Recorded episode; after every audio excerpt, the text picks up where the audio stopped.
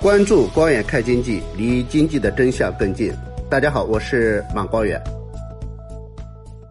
呃，人民银行啊，这个银保监会最近发布了关于做好当前金融支持房地产市场平稳健康发展工作的一个通知。呃，那么在这个通知里边是差不多用十六条主要的举措来保持房地产市场的稳定啊。那么我看这个文件啊，签发的日期啊是十一月十一号啊，所以前段时间大家都在开玩笑说这个十一月十一号啊。打折促销最大力度的是国家卫健委啊，因为国家卫健委出台了二十条优化疫情防控的措施啊，这个优化的政策出台以后啊，呃，大家都很振奋啊，因为呃这样的话，一方面对过去的一些防疫的。过度的一些举措进行纠偏啊，让防疫更加精准啊，让防疫对经济的影响减少到最低。所以大家对下一步中国经济的发展啊还是非常期待。但是我这一次我看到啊，这个其实是在十一月十一号打着力度。大的除了国家卫健委，可以说央行啊，银保监会的这个十六条举措啊，也是啊力度是比较大的。那么这十六条举措主要是从几个方面啊来稳定当前的房地产市场啊，一个是对这个房地产开发企业目前的一个融资，特别是开发贷款的情况啊。那么开发贷啊，它是要求对国有、对民营企业。啊，要一视同仁啊！因为过去我们听到的一个情况是啊，现在国有的房地产企业啊拿贷款的话比较容易，但是民营的一般拿不到。啊，这个他强调一个呃一视同仁的一个问题。那么第二个是对个人住房贷款。那么个人住房贷款大家知道，在前十个月整体是一个相对于去年同比是一个下滑的态势啊，下滑的态势。那么这次特别强调，特别强调要合理确定。当地个人住房贷款首付比例和贷款利率政策下限，强调支持刚性和改善性住房啊需求啊住房贷款的一个需求啊。那这个其实我们讲啊，那么今年我们知道这个首套房的贷款的比例啊已经下滑的不断的下滑的历史最低。现在有些地方甚至出现了三点七以下的这么一个贷款，这个在过去都是前所未有的。那么现在最大的关键在什么地方？现在最大的关键还是改善性啊。我们看到这个绝大部分的城市，那么对首套房的首付比例也好，还是贷款利率也好，都在下调。但是二套房的首付比例和贷款利率下调的不是很多。我觉得下一步央行、银保监会恐怕主要要在二套房上啊进行一个一个突破。那么第第三点是主要对其他企业，比如说建筑企业的贷款的一些投放啊，呃等等，包括这个债券融资等等。那么从过去有大量的限制转向什么呢？转向支持，特别强调说要支持优质房地产企业发行债券融资。哎，这个口也打开了。那么第二个部分，我觉得主要是一个保交楼的问题，就怎么样来。保交楼，保交楼，大家最重要的是钱的问题，就是钱从哪里来？这个开发商现在把钱拿走以后，哎，现在这个钱，这个钱不知道哪里去了。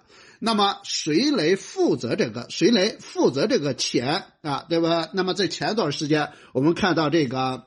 这个通过政策性银行提供的专项借款来解决啊，所以这一次这个金融十六条要求说，支持国家开发银行、农业发展银行按照有关政策安排和要求，依法合规、高效、有序的向经符合备案的借款主体发放保交楼专项保款，封闭进行专款专用。那么其他的缺口怎么办呢？其他缺口是鼓励金融机构提供配套融资支持。哎，这个配套的问题，呃，也解决了。那么第三部分问题是什么？就是对一些已经出现一些债务风险的企业，怎么样进行处置问题？你比如说，怎么样进行并购？并购的钱来自哪里？那么在这个十六条里边说，鼓励商业银行稳妥有序的开展房地产项目并购贷款业务，重点支持优质房地产企业兼并收购受控的房地产企业项目啊，这是未来的一个方向。说鼓励金融资产管理公司、地方资产管理公司发挥这不良资产处置、风险管理等方面的经验和能力，然后推动加快资产处置。啊，还提出要积极探索市场化的支持方式。那么最后还有一个最重要的，就是对对买房者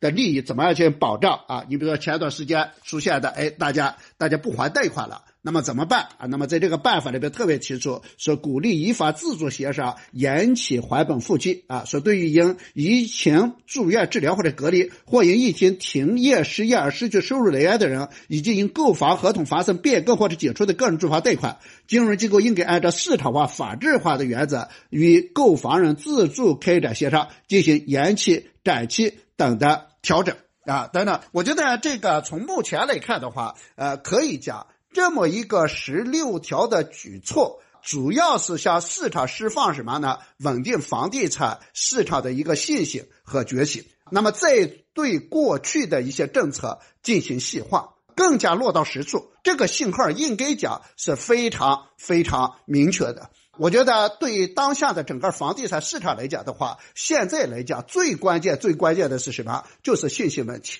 那么，房地产走到今天为止，可以说经过几年的调控，再转向稳定房地产市场。那么，在这个政策转变的过程中，我们看到，当然一方面是房地产市场自身出了很多很多的问题，需要政策层面进行调整，包括对过去那些已经不合时宜的政策，你比如说过去严厉调控的这些政策，如何加快进行调整。那么另一方面呢？当然，跟中国经济整体的大环境有关系。那么这两个方面都让整个市场的信心出现了严重的问题。所以，我觉得除了。这个央行除了银保监会的这十六条举措啊，稳定整个市场的信心之外，更重要的是其他的相关部门，包括住建部啊，包括相应的部门啊，包括这个税税收部门等等，呃，都要拿出相应的举措来稳定这个市场。那么，过去十个月的事实已经证明，中国经济要真正的稳定，没有房地产市场的稳定是很难想象的。那么，房地产市场要真正的稳定的话，关键在于信心啊。所以，目前的整个政策，我觉得啊，今年以来尽管出台的政策从数量来讲也是创纪录的，也是前所未有的，但是真正的含金量的、真正的解决大家后顾之忧的政策并不多。你比如说，对于一些好的出现风险的房地产企业，怎么样保住他们？怎么样让他们的项目能够继续？我觉得需要各个部门的协调。那么第二个，对于大家的住房需求如何满足？我们看到中国还有大量的城市仍然保留那些现在根本用不着的限等等的各种限制政策，比如说限购啊、限售啊、限贷呃、限离等等这些政策，除了对个别城市还有用，对大量的城市已经没有任何必要存在。那么对这些政策本身，应该进行一个清理。再比如保交楼的问题，那么如果说保交楼这个事完成不了的话，后续的市场信心是不可能有的。我认为应该把保交楼本身作为一个真正的政治任务去解决。也就是说，保交楼是底线，凡是已经买了商品房、期房的，凡是已经在银行做了贷款的这些人，最低最低的底线是要拿到房子。那么，如果说这个问题我们没有一个承诺的话，这个信心也很难起来，也很难起来。那么，再比如说啊，再比如说，那么我们对这个行业本身到今天为止，经过这么多年，我觉得我们应该有一个正确的认识：这个行业的发展对于中国经济而言，它是至关重要的，它的确是一个支柱产业。我想这一点不会改变。但是，这个行业本身的确有很多很多的问题。代用金融资源过多，有些地方的房价太高，这都是不争的事实。但是我们应该考虑到，解决这些问题需要很长的时间，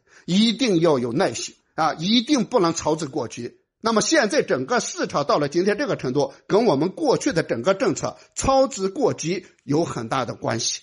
所以我觉得每一个公共政策都应该通过过去的总结反思，哎，然后能有所进步。怎么样能把这个市场的信心树立起来？除了这十六条，还更应该有对这个行业本身的一个定位，对这个行业本身的公共政策的一个大的，我觉得正确的回应啊。过去的调控的举措，那么到今天为止，显然已经不合时宜了。所以要稳住整个房地产市场，仅仅靠金融十六条显然还不够。要把整个市场的信心重新换回来，还需要更多的十六条来加码、来加力。